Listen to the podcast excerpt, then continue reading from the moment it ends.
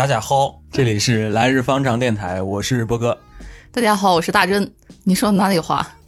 我在尝试说说河南话，这不对吗？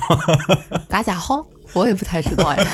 大家好，嗯，新的一期节目，但是我们这一期节目呢，那个大家会注意到没有台长啊，少了一个人，少了一个人，这怎么回事呢？大真给大家解释一下。我不要解释。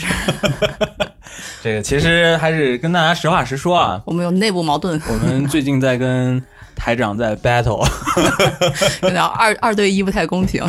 其实也很简单啊，就是因为一些琐事吧，就比如说我们这个节目的分分工的问题，然后我们现在呢意见有些不合。不，主要是我做饭做累了。但是这个问题呢总会解决的，所以我们也希望台长能早日回归。对。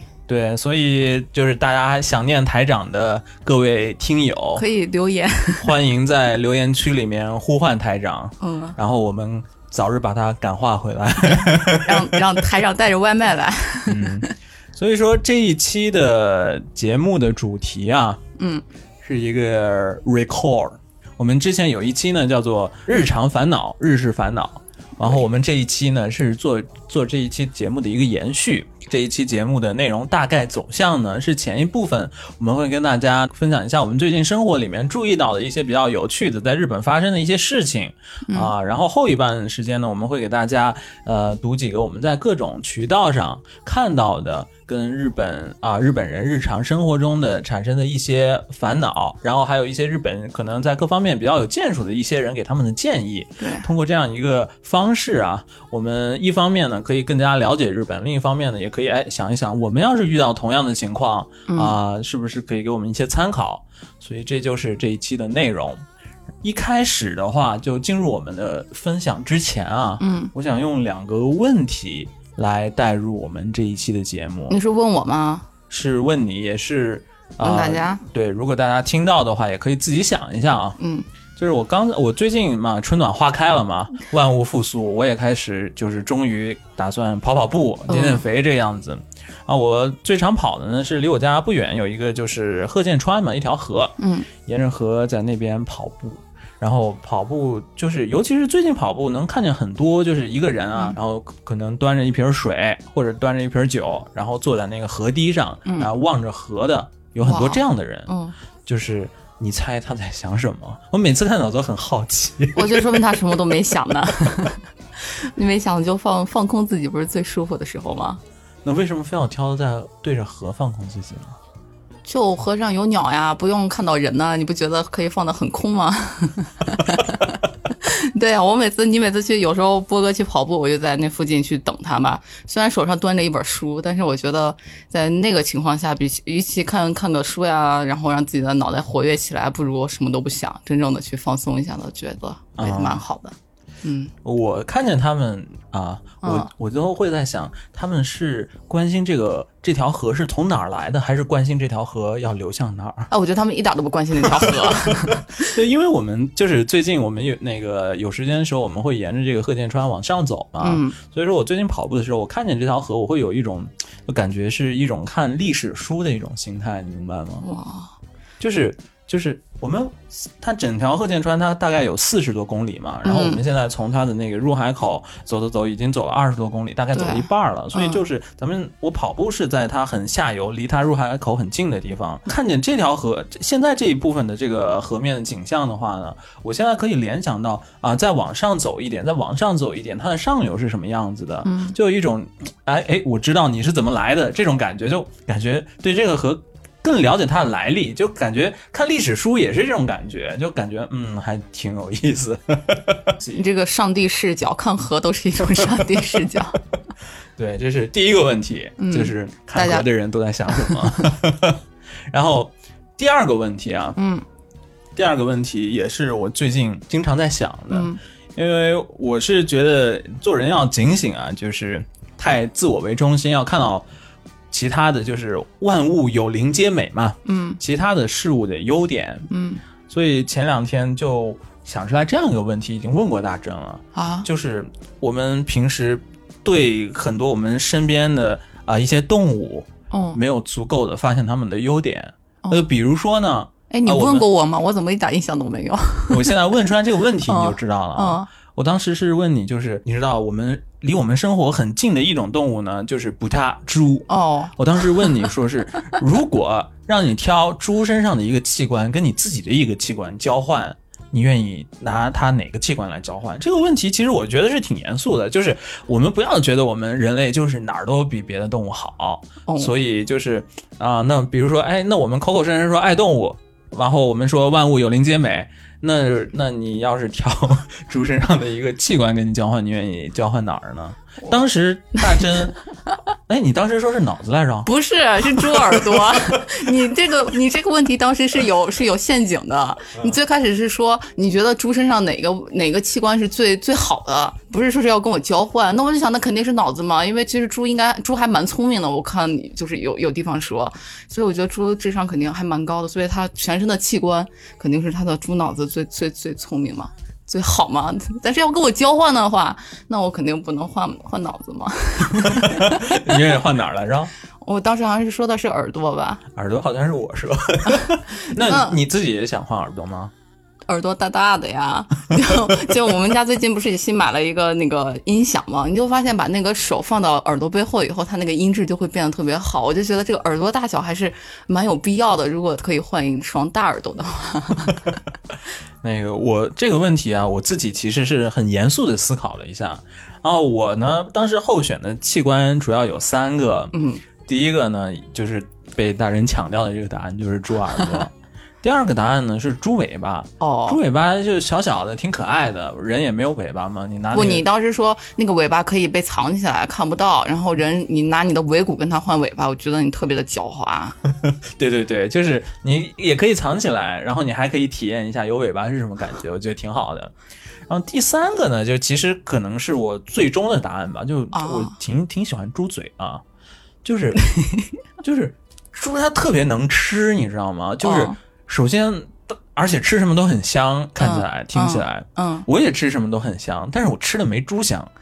你你这个比较真的是，嗯就是看猪吃的又能吃又吃的那么香，就它这个真是一个这这是一个好嘴啊，所以说我特别想要个猪嘴，而且它时常就是在那哼哼唧唧的，你不觉得特别有意思吗？我觉得要是我我有猪嘴的话，时常哼哼唧唧，哼哼哼哼的地方不是鼻子在哼哼吗？然后也不知道 是鼻子是嘴，但反正特别有意思，就很想要但其实猪眼睛也不错呀，它那个猪眼睛感觉是个双眼皮，然后那个眼睛有点丹凤眼的感觉，觉得还挺漂亮的。所以说我们仔细一想，就是还是有挺多想换的啊，啊比如说大针、猪脑子、猪眼睛你没有猪脑子 好之烦。对的是吧？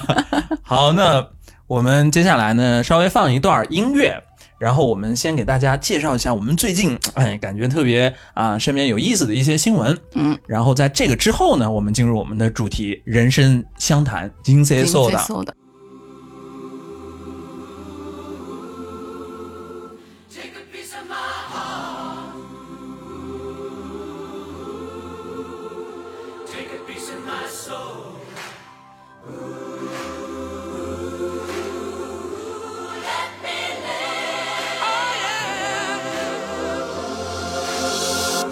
Why don't you take another little piece of my heart?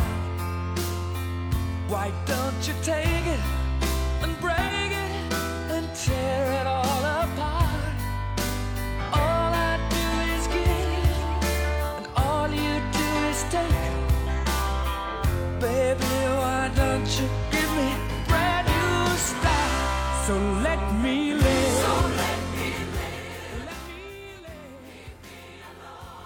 呃，是一首来自 Queen 的《Let Me Live》。哇，好好听啊！可是没听过，第一次听。嗯，今天就是我们又看了又看了一遍那个波波波西米亚波西米亚狂想狂想曲，嗯那个关于 Queen 的那个电影。嗯，就当时上映的时候，我跟大珍就是连着两个晚上都去看，周天和周一都看了一遍，就反正还是，如果有人没看的话，还是强烈就建议特别。好看，就又呃是叙事片，又是一个小小的演唱会的感觉。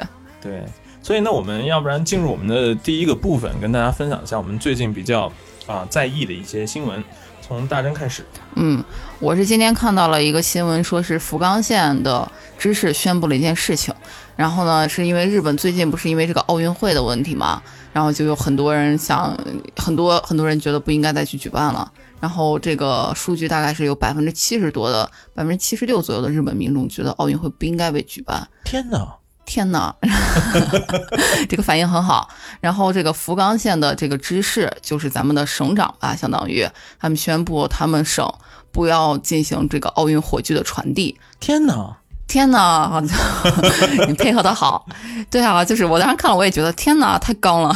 就是由于在这个疫情期间啊，这火炬传递确实是一件挺不太合时宜的事情。像疫情期间传播那个传火炬出了很多事情，就比如说啊、有有传火炬的人感染新冠，或者说嗯相关工作人员感染新冠之类的吧，对，或者说是那个火炬传递的过程中不让现场有围观群众。嗯。然后还有呢，就比如说是这个哦火炬这个传火灭了各种各，就感觉今年这个真的是哎呀，很多是。呃，好可怜，觉得嗯，对啊，所以他们本来是预计是十一号和十二号是在福冈县传递火炬，然后他们在昨天的时候，因为现在就是日本全国各地的这个紧急事态宣言也是嗯此起彼伏的延长。也就第三次吧，对啊，那但是就是每个县他们时间不一致嘛，就是、啊地理意义上的对对对此此起彼彼伏。啊 然后 然后福冈县也要就是延长这个呃紧急事态宣言了，所以就和这个时间比较契合的他们这个火炬传递的这个事情，也就决定嗯不办了。对，哦只是点有这个点点点火炬的这个仪式，但是这个跑步的呀，这个这个形式就已经已经已经决定不做了。嗯，哦，对，啊不过还是也没多少天了嘛。是如果可以的话，还是希望他这个不到一百天。对，还是希望他这个东京奥运会这次能顺利举办。你就是属于那个百分之不到二十的人里面需要 希望他举办的人，因为刚好昨天他他、嗯他这个调查是调查日本人的那个是吧？那他对我觉是在得要是调查我们那个热情善良的中国人民的话，我们肯定回答都是啊、强烈支持那个顺利举行。难说，我觉得我们台长就一点都不支持 而且像是啊，而且说到这个是昨天刚好我一个同事吧，就是五十多岁的日本人，算是我领导，他就问我说是你们中国人怎么看待日本要举办奥运会这件事情？所以你作为中国人代表、发言人官方发言人，你说我当时是把中国人划分在了在日本的中国人和在中国的中国人，还有哦，还有对，这还有就划分不好。还有在日本的中国人跟在国内的中国人，大家都是一家嘛，有什么好好分的，是吧？我们的心态都是就是一样的。不啊，是因为在国内的话，大家可能已经觉得疫情可能稍微有一定的缓解，因为我看五一的时候，啊大家就已经玩的飞起了，我已经很 我已经很羡慕了，真的是。然后我们这边就是就是刚好日本前两天也是黄金周，相当于和和咱们的这个五一的长假是刚好重合的，就完全是两个。样子，我们就是在家，一直都是在家宅着，就是去玩也是沿着我们家的河走，我们家我们家旁边的河，啊，不过 咱们说一个，就是、嗯就是大家生活都要看好的一面嘛。我们好的一面就是日本没有调休。哦，你有点凡尔赛。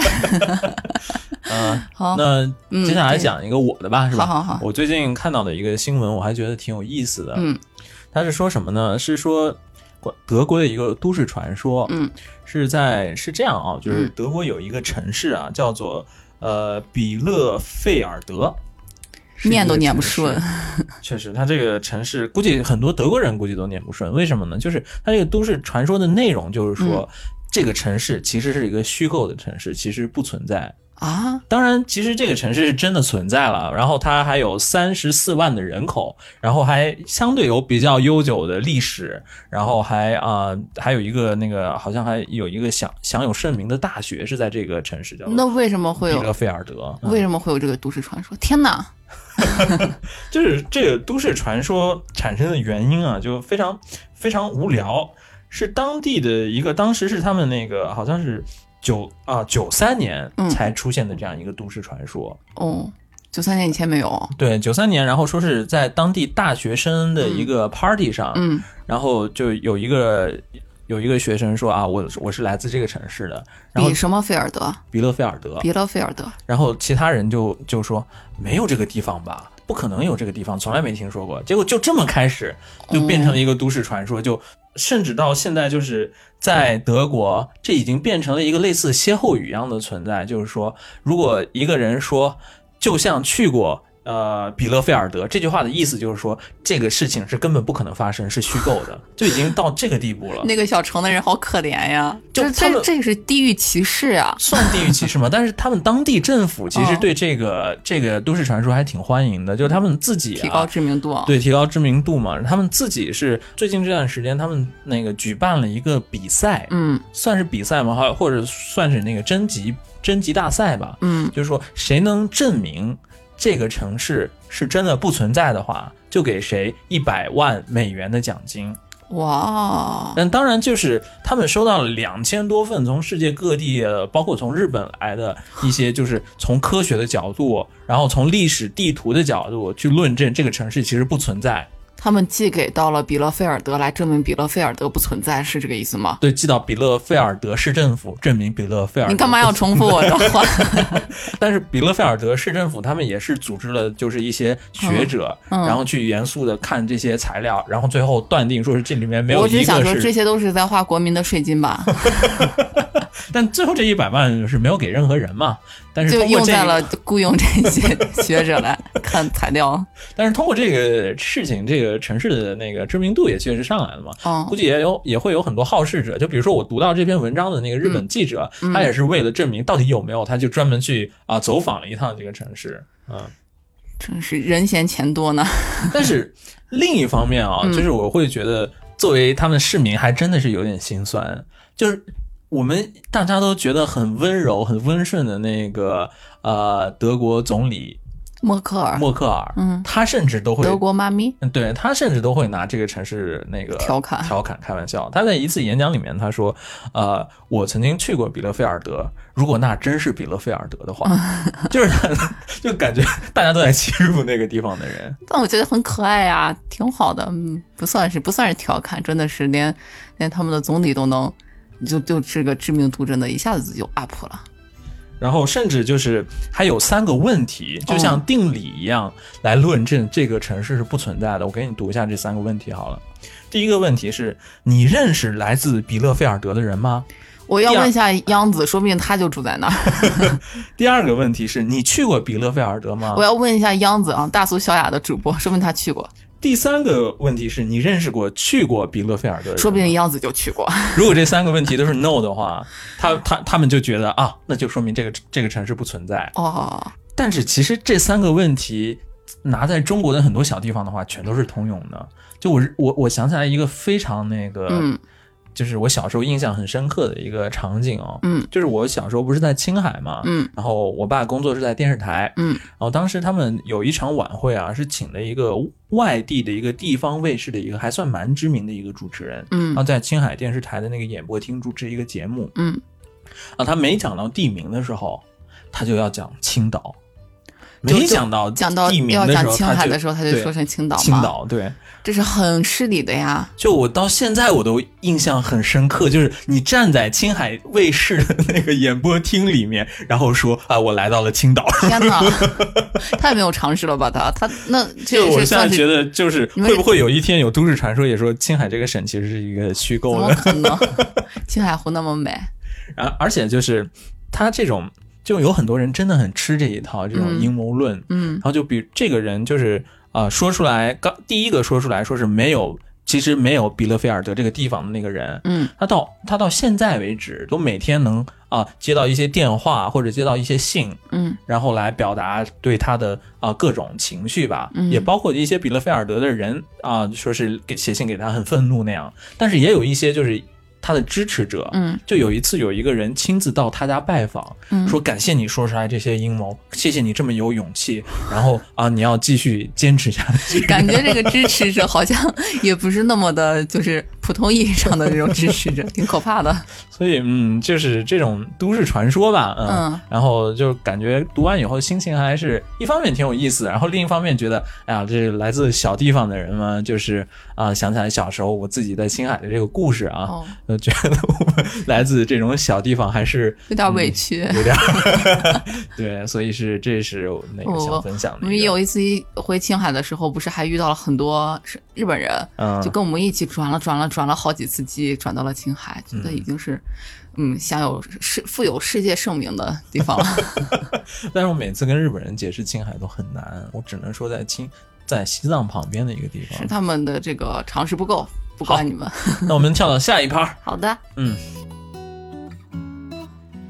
まだ眠そうにあくびしながらおはようって 薄めで微笑むちょっと遅い朝薄曇りの空なんてことのない日々もし君がいなければ気づくことない愛しさの時今日もまたちょうどいい幸せ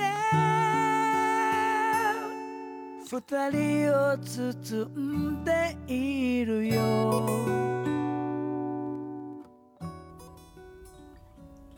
呃，一首歌叫做《ちょうどいい幸せ》，特别温暖的一首歌，是我最近特别喜欢看的一部日剧，叫《四苦八苦》的片尾曲。 就是这个“ちょうどいい幸せ”的意意思就是刚刚好的幸福啊。嗯，就是什么是刚刚好的幸福？那个大正来说明一下，就是不多不少的，当字然面意思。越多越好。我们可能有时候说是说起来好东西，幸福这个东西，嗯肯定想要越多越好嘛。嗯，但是你要想到，哎呦，跟谁比起来，我好像不够幸福的话，那这这这个时候就好像会感到一种不幸的感觉。 嗯，但另一方面，你我们平时可能大家，至少我来说，我从来没感觉到过我不够幸福，所以这种我觉得就叫做刚刚好的幸福吧。你不要去跟跟别人比，你自己的那份幸福对你自己来说就是刚刚好的幸福。我觉得这这这种思路就挺好的。每个人都有自己刚刚好的幸福。是，我觉得就是幸福的实实在在吧。有的时候可能，就比如我要是真的是中一个大奖，虽然应该也挺好，但是我可能会觉得有点心虚 那种那种幸福。这个比喻不好吗？怎么突然中大奖？对，就会觉得很心虚啊。就是现现在就是实实在在的幸福啊。好，那我们开始我们的这个主要环节，嗯，就金色素的。然后，嗯我先给大家念一篇吧。嗯，好，我现在手上拿的这个人生相谈呢，当然不是不是来问我的啊，但是就是是一位六十九岁的女性，然后她投稿的内容是，嗯，一下他说。我有一个是嗯小学生的孙子，他呢已经之前有两个月左右没有去学校了。最近呢虽然去了学校，但是基本也都是在保健室休息。然后我孙子的父亲呢，就是我女儿的丈夫，也就是我的女婿。他在公司也遇到了一些问题，在上司面前被被上司辱骂，说是人人格有问题之类之类的，所以他呢现在也不去公司了。所以我的女儿呢，就为了照顾我这个孙子和我的女婿呢，她就辞职在家，然后每天都照顾他的家人。我现在就很烦恼，我要不要对他们施予援助，帮助一下他们？这个是这个六十九岁的女性的一个投稿的南亚蜜，她的一个烦恼。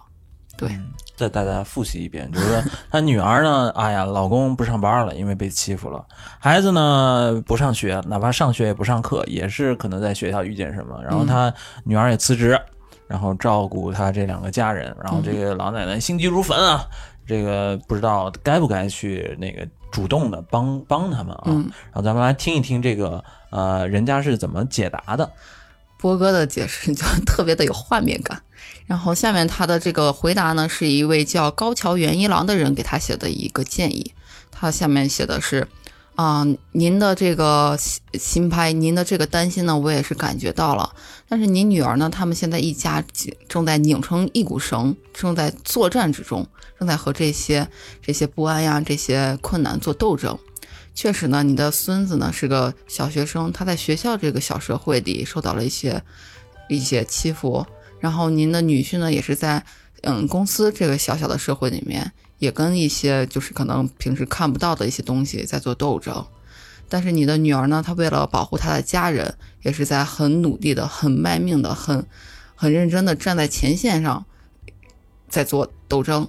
但是很，我觉得很遭嫩的，就是很很难过的，就是现在呢，你不应该主动的、直接的去给他们一些帮助。为什么呢？是因为这是他们自己的战争、自己的斗争。我呢，也是一位父亲，我呢，一般也是基本上不是到迫不得已的时候，我不会对我的孩子，嗯，做一些指手画脚呀，做一些评判呀之类的。因为我会觉得，比起任何事情，尊重他们的自立是最重要的。但是你也有一些事情可以做呢，比如你可以告诉你的女儿，家这边这这个家也是你的港湾，我时刻都会保护着你，都会都会守护着你。你累了的时候，也可以休息你的语室，回到这里。你也向我求助也可以呀。而且不管是嗯多么琐碎啊，多么多么嗯多么细小的事情，我也很愿意听你听你来告诉我。然后你身边如果没有一个是你的呃伙伴呀，米卡他，你身边如果没有一个支持你的人，我也会是永远最支持你的那个人。这样子的很细雨润无声的传达给他，我觉得就很好了。还有你可以做出做做一些时刻都可以给他们一些嗯帮助的一些准备，做好这样的准备就好。然后每天把自己的生活充实起来，我觉得就足够了。这样子的回答。嗯，这个回答确实能看出来，这个回答者还是挺有水平的。嗯然后他对，比如说像是我们说日日语叫的脱钩，不嗯不上学不登校的这个呃孙孙子子也好，然后包括这个被在公司里被欺负的这个呃，甚至有可能会变成这个 hikomori 的这个呃女婿也好，他们他都表示出了一种呃理解和同情。啊，我觉得这也是挺不容易的，就是能表现表表示出这种理解，我觉得其实是挺不容易的啊。而且他没有就是很消极的这种语气的说，说是这是你们的一场你们全家人的一个斗争，嗯，那他的嗯结论呢，还是说，嗯，但是虽说很同情，但是这个是他们自己小家的问题，让他们交给他们自己去解决。然后你那个作为作为这个女儿母亲的你呢，嗯啊、就是你准备好，如果需要帮助的时候，你你时帮助一下，，嗯然后你可以表示出来你，啊愿意随时提供帮助，这就足够了。嗯这个小家的事儿让他们自己解决，嗯，是吧？嗯所以怎么怎么样？你你我觉得？觉得就很好，尤其中间那一句，他会觉得比起什么都来说，他们的资历是最重要的。嗯我是觉得这一点是值得我们学习的。嗯就是可能虽然我们都是东亚、东亚、东亚圈的国家，就是中国国内和日本这边，让我会觉得，就是不管是家与家之间，还是人与人之间的这个界限感，可能可能国内会不会像日本一样这么有，就是嗯像日本一样这么有界限感吧？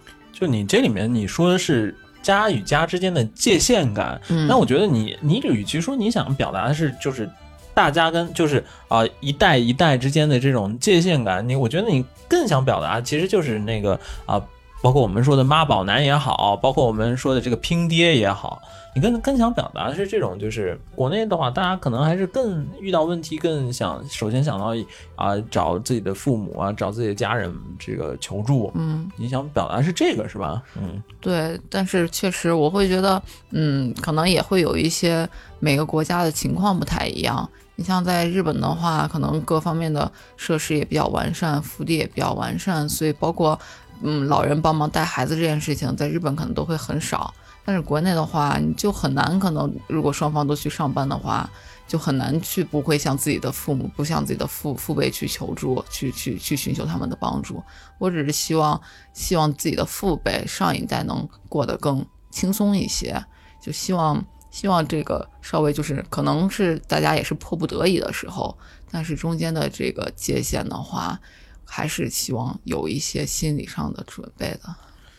就其实我觉得这个真的是挺难的。就像我们嗯刚开始放的那首歌叫做《秋的意希望 say》，刚刚好的幸福。嗯那要带来刚刚好的幸福的话，那可能两代人之间的话，这个界限感也要秋多意义的这种刚刚好的这种界限感，其实嗯真的是很难。嗯那你比如说那个，咱们说国国内有可能这个界限感就太弱了。嗯那另一方面呢，在日本其实也有这个风险，是界限感太强。嗯那个就比如说在日本人都是很耻于求助，嗯。就甚至我们之前看到一个例子，说是啊自己都流浪三四年了，嗯。但是每啊但是家家里的人还不知道，虽然家里的人离他距离物理距离还也没有那么遥远，嗯。就是只是报喜不报忧嘛，嗯就那你这种报喜不报忧的话，那有可能就会小问题拖成大问题，嗯然后啊，突然给你的这个家人来一个哇，一个 surprise，一个这么大大的一个问题，所以这个确实是是挺难的一个问题。然后呢，那我我觉得咱们中国人的思路呢，就是啊，你你别整那个没用的，咱们趁这个问题没发展到成大问题之前，大家都。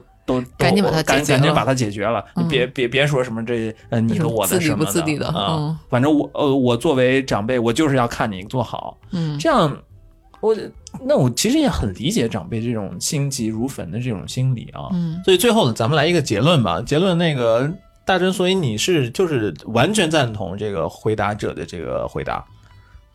完全赞同回答者的回答，对的，对啊，我不我是我是赞同他的这个对自立的这个观念，嗯我会觉得让孩子自立起来比什么都重要。嗯，那其实那对这个的话，我嗯可能我的思想还是更是怎么说呢？更更中国一点吧。嗯我就会觉得，嗯、我我理解这个奶奶心急如焚，然后我也担心说是这一家人啊，现在明显嘛，三个家庭成员里面两个有问题，就全靠一个撑着的话，那确实，嗯、会不会啊，这个问题越来越大，越来越大？嗯所以我觉得，如果是我来回答这个问题的话，会觉得如果可能的话，嗯你尽量还是帮你女儿去分分担一下，嗯然后在你不就在。在你一方面尊重这个女儿他们小家独立的前提下，嗯然后啊、给予一些应有的啊、可能的这些分担，嗯。比如说啊一些经济上的援助也好，嗯。或者给予说是比如说哪怕啊这个女婿的问题你也很难解决的话，你也可我多花点时间陪陪孙子，然后会不会啊能有助于你这个孙子更好的融入融入学校生活之类的啊？嗯确实也是我没有太多的这种社会啊家庭经验，也是我自己现在就是就怎么说呢，一拍脑袋想起来的。嗯也也不能说多正确吧，但是嗯，我会觉得，嗯，我我我还真有点担心他们这个问题会不会等到他们求救的时候，跟那个求救就已经晚了，会就会会有这个担心，嗯嗯，可惜这个人生搜档没有什么后续的结果的汇报，不知道他们之后会怎么样。嗯、好好那我们现现在进入第二个，好，第二个呢是波哥给我们我给大家分享一个，就是这一个问题非常简单，嗯就两句话，就是是一个十八岁的啊、呃男性，嗯这个是在一个广播节目上咨询的一个问题。嗯他就说他的烦恼是什么呢？他说他买稍微贵一点的饮料，然后买稍微贵一点的饮料喝了以后呢，就会感觉到非常后悔。啊然后他说为什么会这样呢？他应该怎么办呢？这是他的烦恼。他这个就不是那个求斗意喜哇塞，他就是一种心虚的情况。就是他，嗯，然后这个当时他们那个这是一个在 TBS 的那个广播上面的一个问题，嗯我们还经常听，对，嗯，然后他的回答是这样的啊、嗯回答就说，如果呢你喝了这个比比起你平时买的那个饮料稍贵一点饮料，你喝了，然后结果没有你想象的那么好喝，然后你就会特别生气，明明我花了这么多钱，嗯。另一方面，如果它确实非常好喝的话，你就会说，果然还是一个看钱的世界。所以无论它好喝或者不好喝，你都会有这种后悔的这种啊，很苦牙戏的这种这种心情。嗯。这也没办法，你要不然就把你的这种心情，你在那个 SNS 就什么微博啊这种，嗯在在这这这上面那个说给全世界知道吧。这就是当时他们的回答。就发泄一下就好。对，也没什么办法，你无论好喝不好喝，都是这你都会感觉到苦牙系，都会感觉到愤懑的。嗯，首先我会觉得一日本人好琐碎啊，二真的是没事儿找事儿去 这就平常太闲了。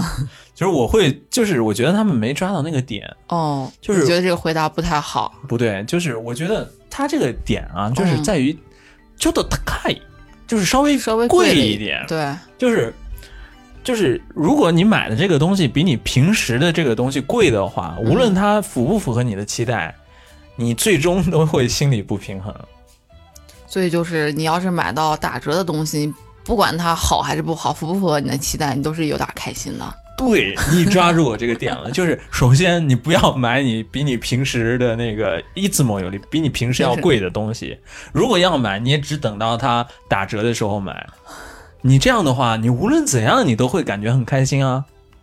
如果它没有你想象的那么好的话，你会说：“哎呀，还好我没花那么那么多钱。”如果它真的是像你想象那么好的话，你说你会觉得，嗯，就是我我我拿一些拿比较便宜的价格买到这么好的东西，我好聪明。嗯，所以你给他的这个建议就是不要买。不是不要买，是你等到等到打折的时候再买。我就没见过什么自动贩卖机的饮料有打折过。呃，不要买平时比较贵的饮料，你去超市买嘛，超市一般比较便宜。真的是这个还值得在广播上说一说啊！这是我的第二个。就他们就是没有朋友圈，我跟你说。好的，接下来是第三个啊，这个湘潭。下来我跟大家分享，这个是一位四十一岁的女性投稿的内容，她的题目是对这个态度恶劣的部下感到很烦躁，我就联想到了自己，就我是那个部下。然后她的这个主要内容呢，就是她的这个拿亚咪这个烦恼的内容是说，她呢现在是有一个大概比自己小十岁左右的一个女性部下，跟她的相处方式呢会感到很很很焦虑。因为呢，他经常他需要给部下指导一些工作，但是他这个部下的感情起伏呢就很很激烈，甚至忙的时候他们说话的时候都不会有一些眼神的交流，然后这个部下还会有一些时候不会给他任何的回答呀、反应啊，这种很态度恶劣的感觉。就他每次看到这样子的时候，他就会感到很很日语是依拉依拉，就是很很焦虑、很烦躁。然后他就会很不理解，会觉得是因为现在时代不同了呢，还是怎么回事儿？为什么会对自己的领导、对自己比自己年长的人都这么的态度恶劣？很难以理解这件事情。我呢，现在只想每一天都很心情安稳的度过每一天，该怎么办呀？这是他的一个可怜兮兮的中层领导啊。对，下面是就是是一位漫画家对给他的一个建议啊，解释内容是这么说的。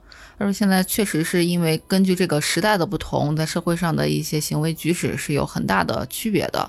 我是生活在、生长在昭和这个时代。我小的时候呢，就是如果要是有一些行为不端的时候，就会很、很、很会被身边的人教育，这是一件很理所应当的事情。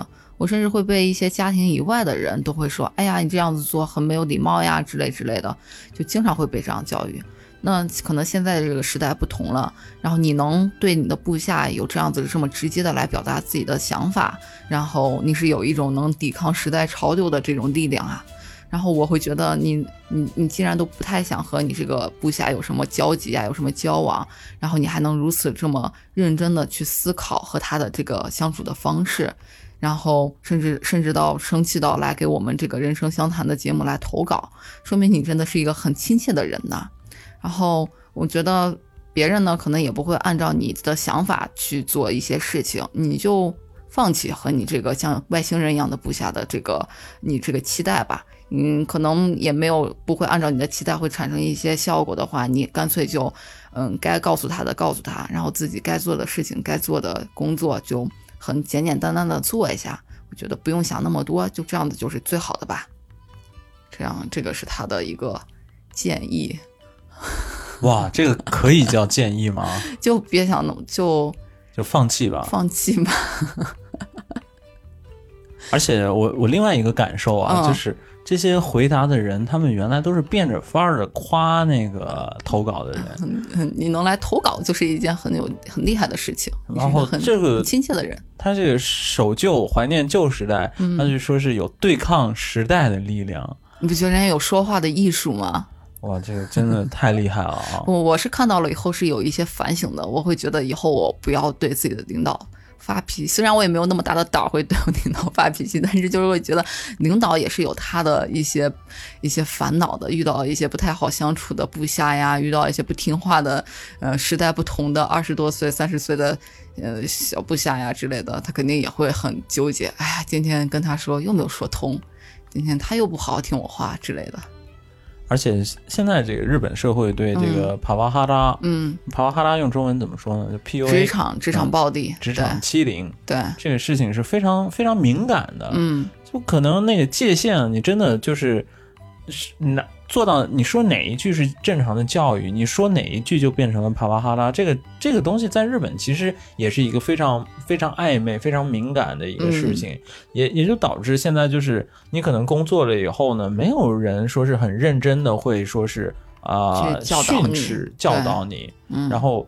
因为很有可能会被指责你是在这个帕瓦哈拉嘛，是吧？嗯那日本人还说他们现在的这一代叫做 u u utari s e d a i 嗯那个就是嗯、就是怎么说呢，宽松的一代。啊，宽松时代不是有那个电视剧也是叫这个名字吗？但是所以，但是我觉得垮掉的一代，但是我觉得他这个确实没有没有这个回答没有没有任何意义，就说你放弃吧，你你没有更好的方方方法了，嗯嗯嗯。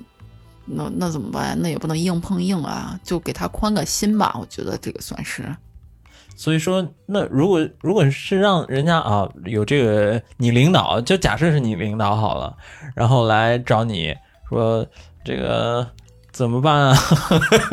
我说话你也不听，这么你还直接吗？老是你你你还老是那个呃像个外星人一样，你说你你怎么宽慰他？就呃不是，你是要站在第三者还是站在当事人的情况下？我觉得这不一样吧。我领导要这样子直接跟我说话，那咋办啊？那咱俩是不是有点不太合拍啊？那我们不然换个项目呀，不要在一起共事。现在不是经常也可以，也不不需要非要在一起共事嘛。那我觉得这种确实没有办法的嘛。那人和人的 性格不同，他如果我作为当事人的话，那我可能会变成这样子。我要是作为第三者的话，如果要是有人也来问我这件事情的话，我就会说，那你还是跟他换个项目吧。没区别。嗯，我会觉得，就是他既然都专门就是问了这个写信给报纸问这个问题嘛，我觉得他还是挺在乎他这个部下的。嗯那我觉得就像咱们刚才说的一样，他他就是把他这个心里的想法，他不要问这个报纸，不要问其他人，他要把这个信写给他这个部下，然后说，哎，我现在有这个烦恼。然后如果他们之间有什么误会的话，我觉得通过这种方式啊，直接的沟通也可以解决。你觉得呢？也是，他可以，因为他这个反正也是个匿名的嘛，他可以把这个报纸给他的部下看，说你看有一个人这样子投稿，然后你觉得该怎么解释啊？太明显了。我我的意思是，直接就发邮件给他那个，那个邮件不行，这会作为证据的。到帕瓦哈拉被告的时候，都是需要有一些直直接证据的，对啊，可以口头上的。嗯嗯，啊，那我觉得他可能比其与其说他重视这个部下，可能是会对这种态度，对被年轻人这样子轻视、这样子不重不尊重的态度会感到生气吧？不过确实有时候觉得这个日本的中中层管理层啊特别难做。所以不想做到那样子。我要秋冬一啊，哇塞，刚刚好。嗯，嗯，怎么样？你所以看有什么总结吗？总结就是我反省自己的态度，以后对领导温柔一些。就 觉得领导也不容易。对，这个，我觉得他这个人生金 C 受党起起到了意外的作用，是，感化了一些其他的 其他人的这种外星人同事啊、对对对，部下。还是有用的。嗯，好那最后一个，嗯最后一个这个烦恼啊，嗯是还是我从一个广播里面选出来的，给大家念一下啊、嗯，这个人说呢，他是他本来家在东京，嗯，然后但是他被工作上呢派到就是单身赴任，嗯就是出差，然后被派到地方去出差了。然后呢，他平时那个闲的时候啊，喜欢一边喝酒啊，一边吃那个 kakino tane，就是柿种，哦，就就是日本常见的一种零食啊，炸的有点像柿子的柿子的种子，就反正是那种一种是油油炸食，应该是油炸的吧？嗯对对一种油炸的小零食。但是那种零食呢，它一般在日本是一包里面又有花生，然后又有柿种这样卖的。嗯然后他说，嗯、他就每天一边呃闲的时候，一个人就一边喝酒一边吃这个柿种。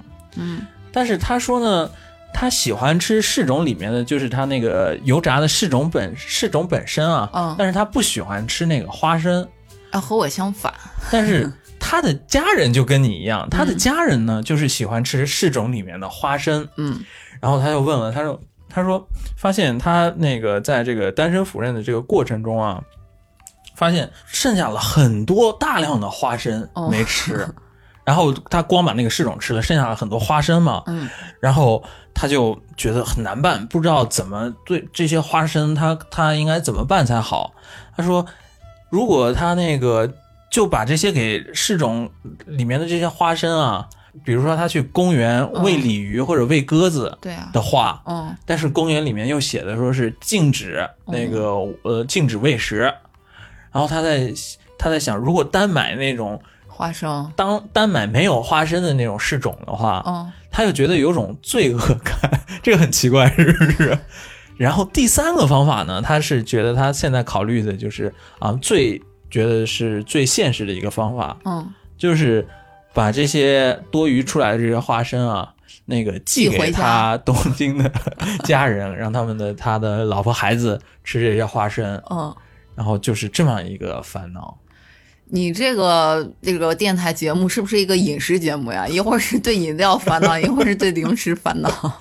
嗯，我我给大家念一下，就是他们的解答好了啊。哦，我好好奇这有什么怎么解答呀？嗯解答呢，就是说，你虽然看起来吃的是柿种，嗯但你其实吃的是孤独。你通过吃柿种这个行为，嗯，发现了你现在自己是一个人。嗯，对，所以说你你表面上你在喝酒吃柿种，你其实在想念家人。我觉得他更难过了。你继续。所以说你吃的是孤独。嗯然后他们提出的解决办法呢，是第一个嗯就买一个玻璃瓶儿来，嗯，还是把他的那些那个不吃的化身都给积攒起来。把你的孤独攒起来。对，嗯最终还是那个给寄了吧，也没有 其他办法。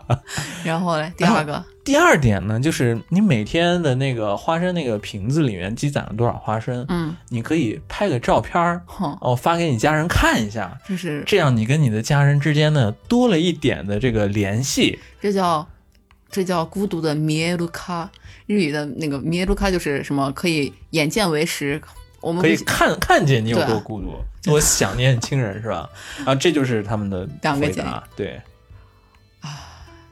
和你上一个已经是如出一辙，然后这个回答更精妙的是把他的这个烦恼又扩大成更更抽象的、更深刻的烦恼。嗯，你觉得回答好吗？我觉得就是没事儿找事儿，就就是把烦恼变得更难过了。就本来只是一个一个一个小零食，一个剩一个浪费不浪费粮食的问题，现在已经上升到了精神层面的孤独的问题了。可是这个烦恼的人，他本身也是，就是你让他自己买一个没有装那个花生的，他又很他又他又很扭捏，又很不愿意，说是我觉得有罪恶感。他觉得花了比平时更多的钱，他有罪恶感。嗯，可能是一方面是这个，嗯但可能另一方面也是，就是呃，他想起来，他觉得这个是对他来说是有意思的一个事儿，能让他想起来家人的一个一个东西。就他可能每每天都一边吃一边在想，哎呀，这些花生要是我老婆孩子在，他们就给吃光了。哦，然后他可能会有这种想法啊。真的是好难过呀！听完，我都变难过了。所以说，我们就一就是还是要吐槽日本的这种单身赴任的这个制度啊，嗯确实会，他是把那个你进了，尤其是日本很多大公司会这样，嗯就你进了公司以后啊，你也说不好哪一天公司就突然把你派到一个很远的地方去，嗯，然后一般都是你一个人。如果真的时间很久的话呢，可能会啊也考虑你的家人这个样子。他要是外派去海外的话，可能会允许把孩子、家人都带上。嗯，也看时间是吧？你可能一一两年的话，就可能还比较难一点。嗯嗯，但是我觉得他这个烦恼听起来虽然也挺矫情矫情的吧，嗯，那另一方面呢，也确实很有那个画面感。就每一个欧吉桑，一个大叔，每天晚上喝着酒，吃着是种想念的家人，嗯，好难过呀。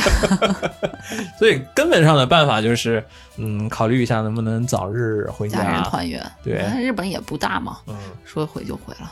然后我觉得你把这些这个花生积攒积攒下来，再寄回去，我觉得也不是什么好办法啊。花生这个东西也都都肯定都都坏了吧？对啊，也也不好吃了嘛。嗯，你不如那个野猫也多，就是现在不是日本很流行这个网上的这个 nomikai，就是、哦那你比如说你啊给家会对你给家人那个网购一些这个家人喜欢吃的零食和，网和和家人也网上的酒会开一场是吧？，对你时不时跟家人一起啊，嗯就是。呃，一边吃吃东西，然后一边聊聊天，就塑造出一种啊，你下班以后还是陪在家人旁边的这样一种嗯氛围的话，没准能 化解你这种心中寂寞。我觉得至少比你每天说是啊，把花生的给吃剩了多少花生照个照片要好一些吧。你可能前几天还还有点挺浪漫、挺温馨的，你要是天天都这样发的话，我觉得可以想象他孩子会有什么样的反应，会觉得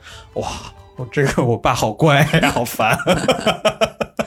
确实，嗯，你这个建议还比较实用一些，嗯对，特别好。那好，那我们这一期的节目就到嗯这里。好，那我们欢迎大家有什么南亚米索的有一种哦，对啊，就是如果大家有什么，虽然我们也没有什么智慧啊，解决不了大问题，但是我们可以就是帮你想一想。一起探讨一下。所以说，你们要是就是听到这期节目，你们自己有什么烦恼呢，也可以联系我们，然后我们可以尝试着给你回答一下。